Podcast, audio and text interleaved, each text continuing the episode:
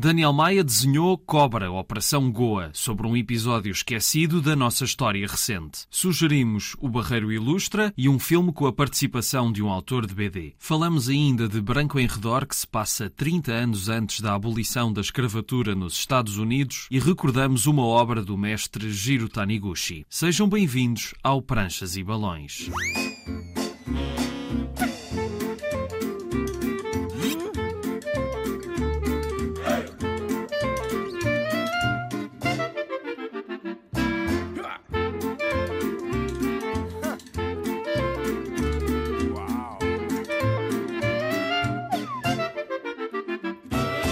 Cá estamos para mais uma viagem pelo mundo da banda desenhada. Hoje vamos falar de uma exposição de BD que pode ser vista no Barreiro e de um documentário que estreou na quinta-feira passada que tem desenhos de um dos grandes mestres da BD. Mas agora vamos conhecer o nosso convidado de hoje. Daniel Maia já anda pela banda desenhada há três décadas, com trabalhos em Portugal e no estrangeiro, em publicações da Dark Horse Comics, por exemplo, e agora foi lançado Cobra, Operação Goa, editado pela Ala dos Livros.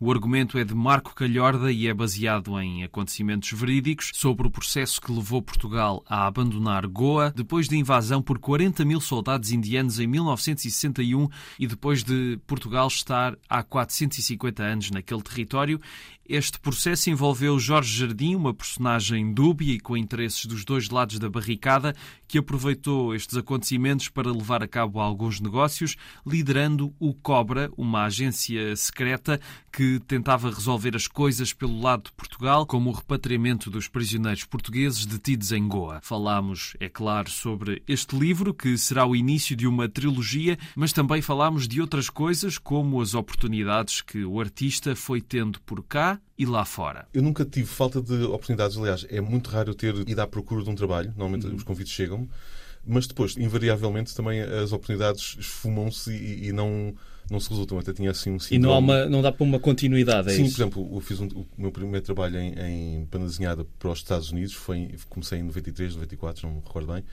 Uh, nunca foi publicado. Também tinha assim um síndrome no início da, do, do, meu percurso, onde eu tentava associar-me a, algumas revistas para fazer uma rubrica de banda desenhada ou trabalhos de ilustração e se não antes de ser publicado, então logo a seguir a revista era cancelada. Uhum. Portanto, eu quase sentia, sentia assim uma, uma certa.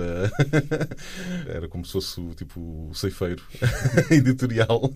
Mas ainda uh... hoje passas por alguns processos de coisas que vão acontecer e, e depois não acontecem? Assim, o, o isto há um, um aspecto engraçado da, da, da, vida editorial é? Do, do, de autores comerciais que publicam em revistas e por aí fora que eh, tem assim alguma, algum quê de aventuras de bastidores, não é? Portanto, o primeiro trabalho mais recente de maior destaque que eu tive no, no, nos Estados Unidos foi uma edição fill-in, onde eu fui preencher uma lacuna da parte do, do desenhador regular na Dark Horse Comics, a sede da, da, da editora, fica naquele cordão dos furacões do, no, nos Estados Unidos.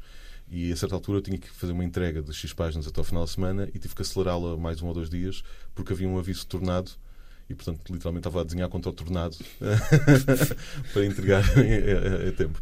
Porque eles tinham que fechar os escritórios e sim, diligenciar as coisas para, para, para, os, uh, para, os, outros profissionais. Em publicidade, um dos últimos trabalhos de storyboard que eu fiz, o colega que estava a fazer o trabalho comigo, que eu não sei quem era, desapareceu ou desistiu, não sei, e eu assumi a, car a, carga dele para não, não deixar os produtores comprometidos. Tive, eu penso que foram 67 ou 68 horas acordado. De seguida? De seguida, e no final já estava com... Já estavas a ver coisas que não existiam. a ver coisas. Tinha assim uma espécie de visão em negativo sobreposta à visão regular, que eu acho que era o sonho a tentar reciclar. É que tiveste... Não estava a ver fantasmas, mas era como que...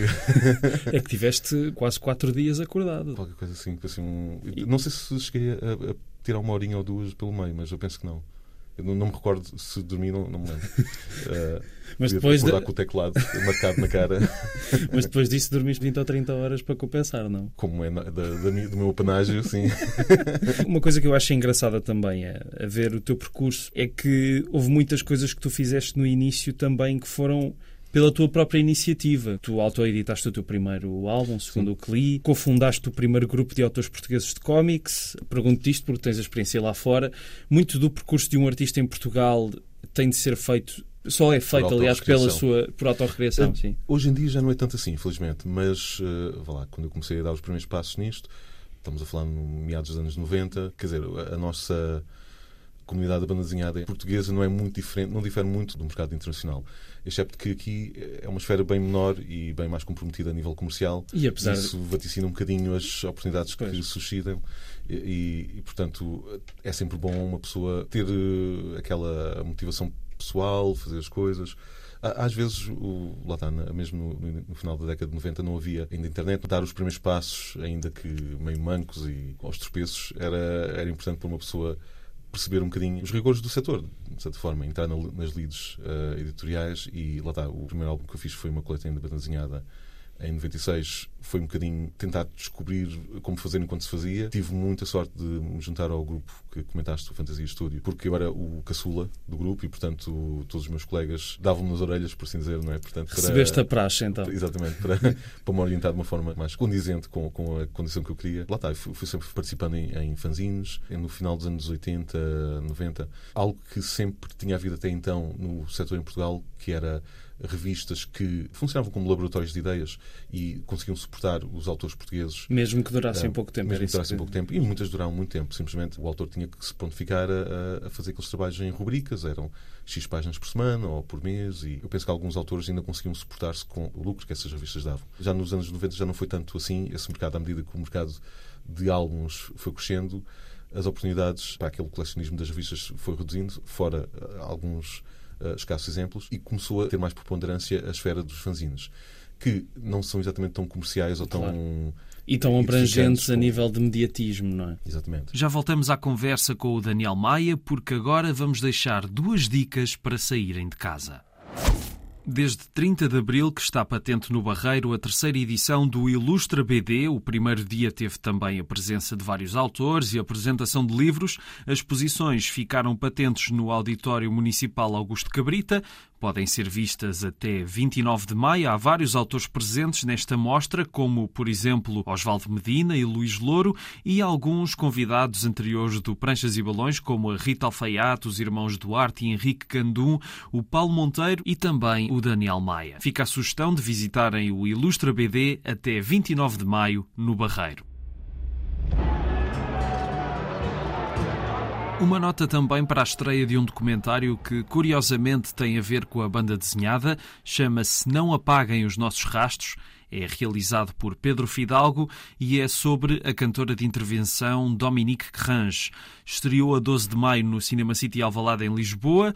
O realizador há uns anos já tinha feito um documentário sobre José Mário Branco e agora vira-se para a história de Dominique Grange, cujas canções ainda hoje ressoam nas lutas e protestos da contemporaneidade, já que a cantora definiu o seu trabalho como um compromisso perpétuo. A curiosidade é que o filme tem a participação de Tardy, um dos grandes autores da BD mundial, que deu ao filme as suas ilustrações e a sua voz. Pedro Fidalgo acompanhou o movimento social em França dos últimos anos e cruzou isto com as lutas do passado num filme que, de acordo com a nota de intenções da distribuidora, é para se ver e ouvir com o espírito livre.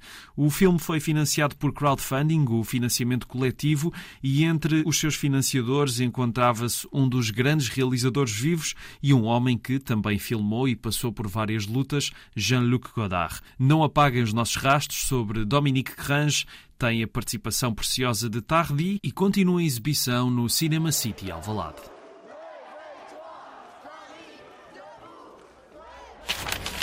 Hoje ainda vamos falar sobre Branco em Redor, uma novidade da arte de autor, mas agora voltamos à conversa com o Daniel Maia, que para este Cobra Operação Goa utilizou técnicas totalmente tradicionais. Eu acho que, que a cultura dos fanzines em Portugal é uma coisa fantástica. Eu ainda hoje dá-me imenso gozo de participar em fanzines, mas é mais pelo desenfriar criativo da coisa do que pelo, pelo proveito comercial. Acredito que haja uma certa geração que se perdeu um bocadinho porque não pôde ter o proveito comercial que, se calhar, as gerações anteriores ou agora mais recentes uh, desfrutam. Mas Uh, porquê é que dizes que as gerações mais recentes têm esse proveito? Porque hoje em dia, sabes, por- nem há porque- revistas nenhuma Não, hoje em dia. mas uh, o advento da- da- de uma tecnologia de impressão chamada offset digital, Uhum. que veio permitir emular muito proximamente a qualidade de uma impressão de alto volume de tiragem, que lhes permitia vender igualmente a, a, um, a um, preço vá, simpático. Facilitou que uma série de autores que se calhar pudessem saltar para as livrarias, para os caparatos, para os salões uh, especializados e ter uma presença de autor que lhes desse esse tipo de arranque na carreira. Efetivamente, houve várias editoras que iniciaram-se nessa altura. No início, penso que foi 2001, 2002, a melhor gráfica a funcionar no offset digital até era espanhola. Hoje em dia já temos imensas gráficas a nível nacional e facilita que não se tenha que lidar com armazenamento, que a qualidade de reprodução seja fidedigna, acaba por ser melhor do que tentar comercializar um, umas fotocópias agrafadas. Claro, Portanto, claro. Uh... E todo o aspecto também é melhor, é mais profissional, digamos assim. Mas achas que, apesar disso, achas que fazia falta haver uma revista em Portugal? Revistas são sempre muito uh, preponderantes se puderem atingir públicos que tenham aquela vertente do colecionismo e, e que sigam o, o, título. Invariavelmente, para isso, é preciso eh, que autores de, de, que chamem o público estejam presentes, não é? E normalmente são esses que puxam pelos colegas que estão ainda a dar os primeiros passos e que se podem criar dentro da, da, dessas páginas. Uh, que é, de certa forma, também como foi feito com, com as revistas mais uh, famosas, por exemplo, a Metal Relon. Sim, sim, uh, sim e, mesmo outras eh, revistas eh, que, que houve cá em Portugal, como a Aspiru e por aí fora, ela está, eh, enquanto que as pessoas compravam para ver o, o novo episódio do Gaston ou do Lucky Luke, também levavam com produções nacionais Sim. e, e talentos. O Fernando Relvas no Tintim, por exemplo. Por exemplo, uh, o Vitor Penhon, por aí fora.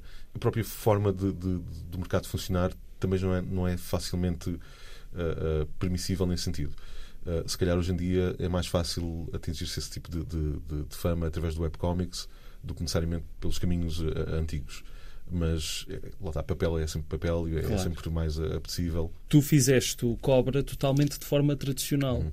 Explica-me um bocadinho esse processo, porque cada vez mais, pelo menos das pessoas que passam por aqui falando com pessoas da BD, ou é um híbrido de digital ah, e tradicional, sim. ou é já totalmente digital. E no teu caso, tu optaste por fazer uma abordagem completamente tradicional. Uh, eu ainda não dominei por completo o uso do microondas. Portanto, para alguns propósitos, uh, acabo por recorrer ao digital, uh, mais na, na vertente híbrida.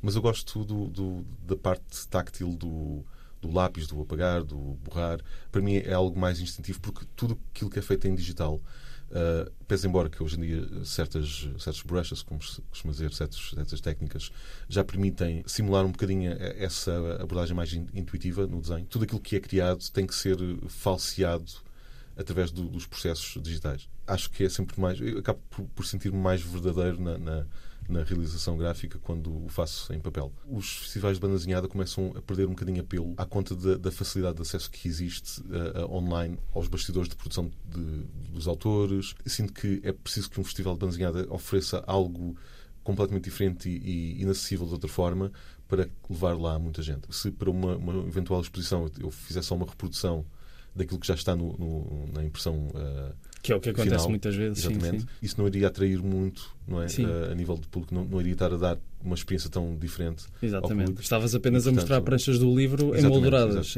Não sei, é sempre mais mais uh, genuíno. E não tenho nada contra a técnica digital, atenção, sim, sim, acho sim. que faz trabalhos geniais uh, que eu tenho inveja a nível nacional. Sim, mas de facto haver exposições isso também me faz um, um pouco de confusão quando vou a festivais e vejo simples reproduções, é. penso qual é o, o, interesse, não é? Felizmente já existe aquela abordagem de complementar essas, essas reproduções com material de, de, de, de preliminares, não é? Portanto, os bosses, eh, estudos isso de página. Sim, sim, sim, pelo menos algo que, que é um bocadinho mais eh, enfim, mais autêntico. Sim. Uh, mas uh, eu acho que ainda não descobrimos. Esse, essa problemática é muito recente e ainda não deciframos bem como adaptar-nos aos novos tempos nesse sentido. Voltaremos ao Daniel Maia daqui a pouco. Agora vamos falar de uma escola que quis mudar mentalidades.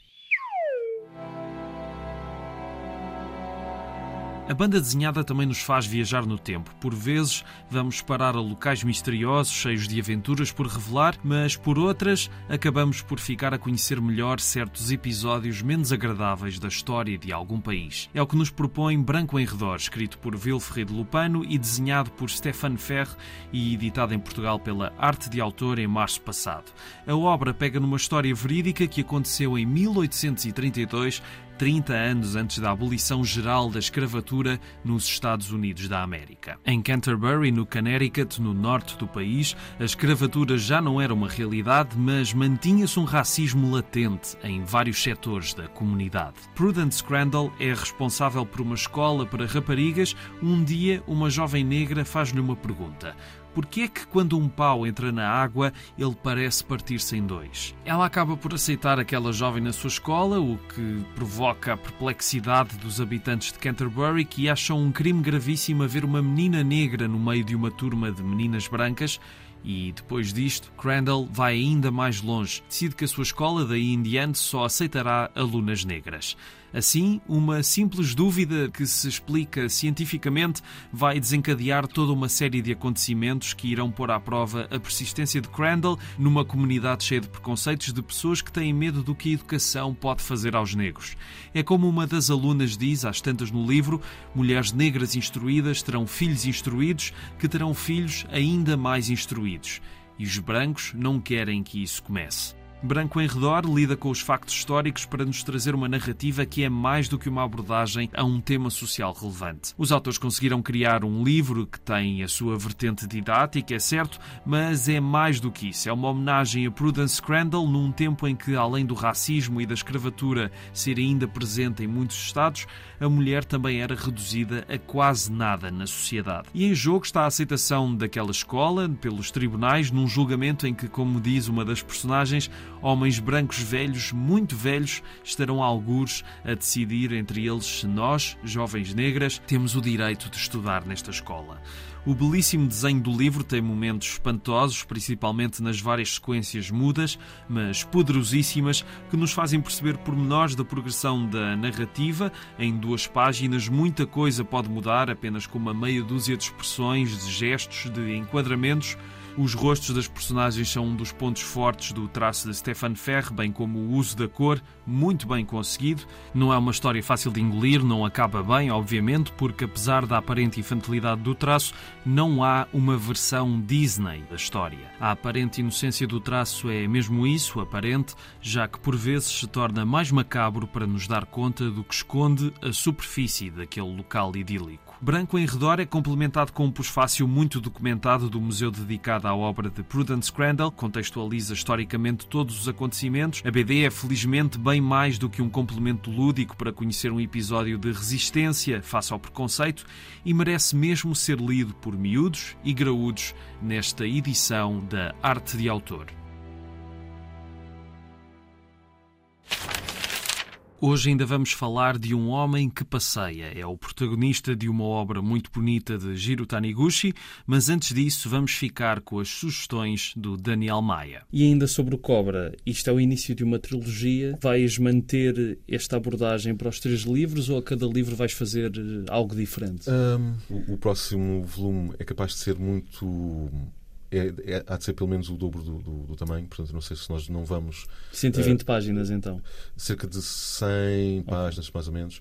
Uh, eu não sei se nós não vamos uh, dividi-lo em duas partes, só por uma questão de, de não ser tão pesado a nível de, de, de, de custo. custo de capa uh, para, o, para o leitor. Ainda não, não está nada decidido nesse sentido, atendendo ao tempo que me levou a produzir este, se quero, quanto, muito em breve. Quanto tempo é que foi, mais ou menos? Foi bastante, quer dizer, a nível de produção do trabalho efetivamente, penso que terá sido à volta de sei, talvez eh, oito meses, à volta disso, mas dividido por dois ou três anos. Portanto, okay. Fazias este trabalho nos intervalos de, de, de outros. trabalhos, exatamente. E também, lá está, também houve uh, alguns pormenores pessoais que, que se aconteceram na altura, portanto, falecimentos de família, mudança de apartamento. Eu até uh, implorei à Susana para, para fazer a coloração da, da capa para mim, porque na altura pensei que não tinha tempo de, de, fazer a coloração próprio. Eventualmente, até se, se viesse a, a, ser posto em, em, na mesa uma, uma oportunidade de uma edição a cores, uh, provavelmente seria, seria algo que seria incumbida de, de, de colorir.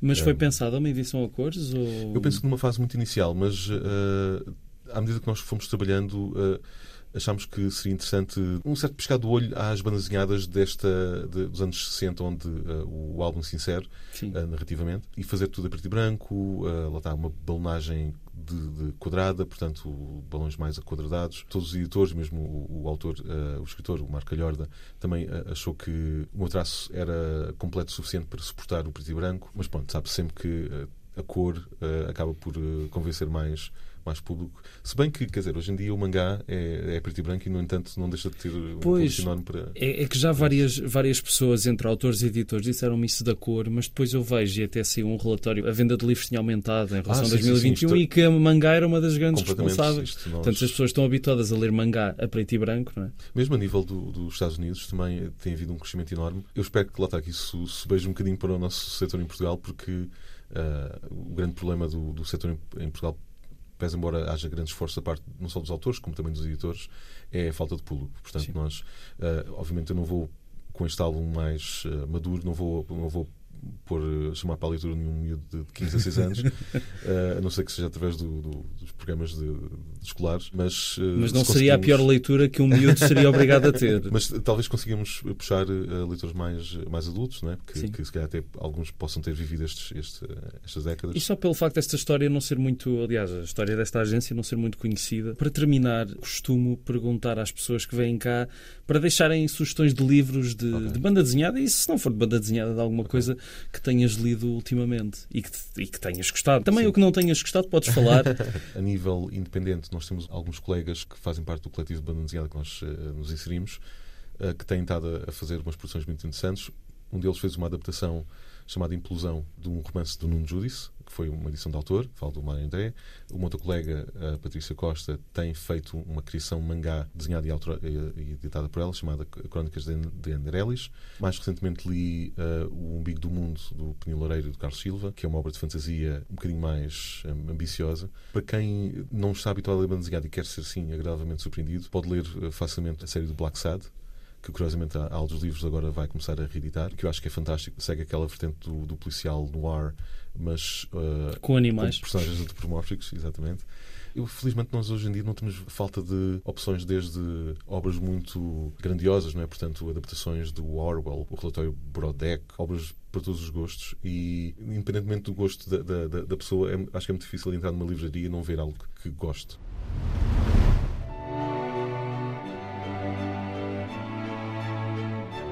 Já na semana passada, o Paulo Monteiro sugeriu as obras de Giro Taniguchi e não será de certeza o único convidado a falar dele neste programa. Infelizmente já morreu, mas deixou uma obra imensa e intensa. Alguns dos seus livros estão publicados em Portugal. Hoje destaco o mais emblemático.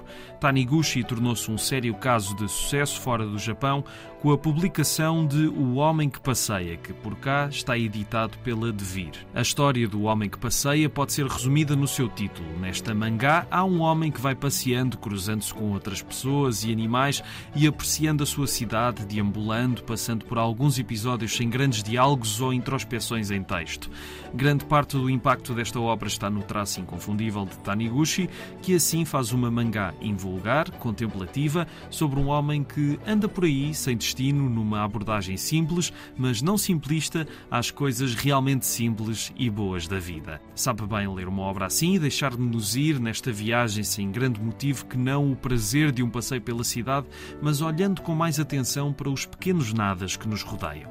São obras como O Homem que Passeia que nos fazem também olhar para a nossa vida e, no meio do caos e das nossas preocupações, respirar fundo e querer também passear assim e contemplar com outros olhos as coisas com que nos cruzamos já centenas de vezes no nosso cotidiano. O meu livro preferido de Taniguchi é O Diário do Meu Pai, uma bela história familiar, infelizmente já está esgotado fica a sugestão deste O Homem que Passeia, ainda disponível, um dos seus grandes clássicos que está editado na coleção Tsuru, uma aposta nos clássicos da mangá pela Devir e que conta com muito material extra.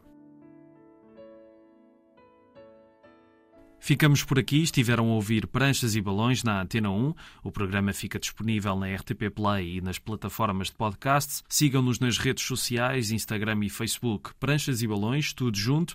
A sonoplastia é de Tomás Anaori e eu sou o Rui Alves de Souza. Até à próxima.